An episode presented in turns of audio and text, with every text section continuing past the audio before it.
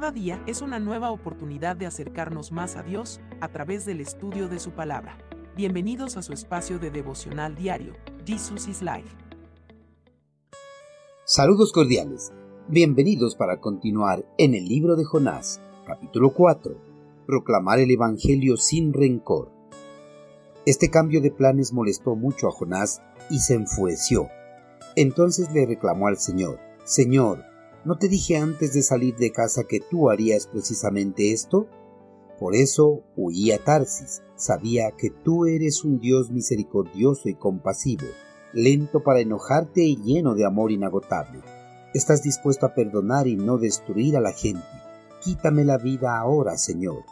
Prefiero estar muerto y no vivo si lo que yo predije no sucederá. El Señor le respondió, ¿te parece bien enojarte por esto?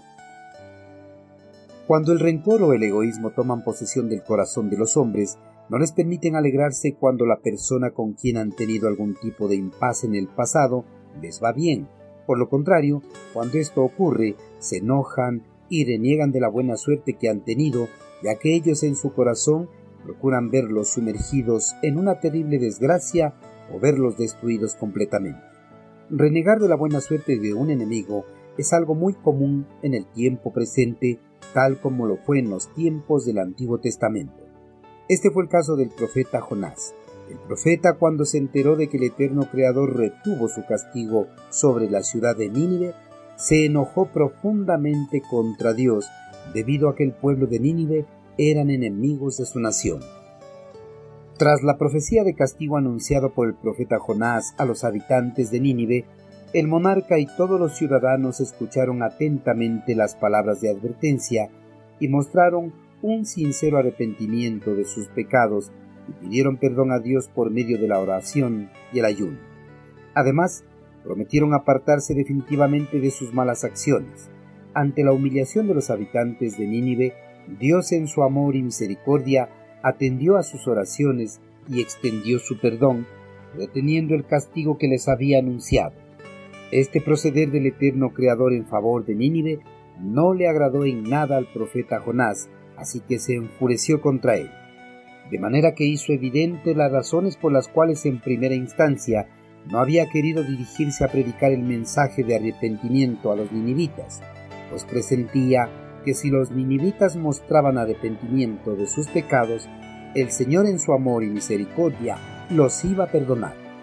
Desde un principio, Jonás había entendido muy bien la gracia de Dios, porque él mismo había recibido perdón, pero no quería que Nínive conociera la misericordia de Dios.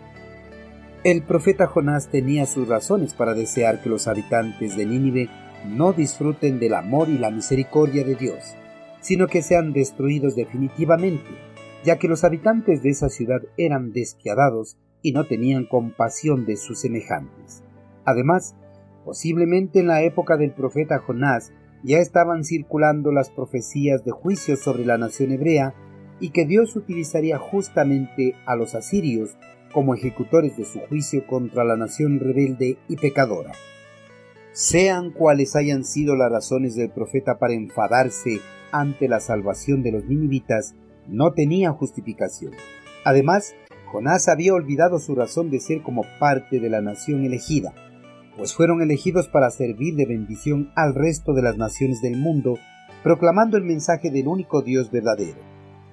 Ya que el anhelo del Señor de los ejércitos celestiales, como creador de todas las naciones del mundo, es que todos muestren un sincero arrepentimiento de sus pecados, encuentren el perdón la salvación y la vida eterna en su reino. Queridos hermanos, Jonás por su rencor contra los habitantes de la ciudad de Nínive se enojó terriblemente y quiso morirse al enterarse de que Dios en su amor y misericordia ya no iba a destruir a la ciudad tal como lo había anunciado, sino que los había perdonado, olvidándose por completo todos los pecados que habían cometido. La actitud mostrada por el profeta Jonás es la misma actitud que muestran algunos cristianos cuando alguien con quien han tenido algún impasse, en vez de sufrir alguna calamidad o desgracia, reciben bendiciones de las manos amorosas de Dios.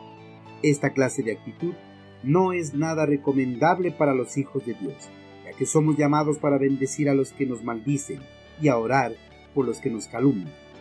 Hermanos, Dios nos ha llamado a compartir su palabra a todas las personas, incluyendo a las personas que en algún momento nos hayan ocasionado daño. No debemos guardar rencor contra nadie. Más bien, debemos procurar que las personas que nos lastimaron alcancen el perdón de sus pecados y la posibilidad de vivir eternamente en el reino de los cielos. Envíenos sus sugerencias y comentarios a nuestro correo electrónico ministerio.jesusislife.net. Este programa es una producción de Jesus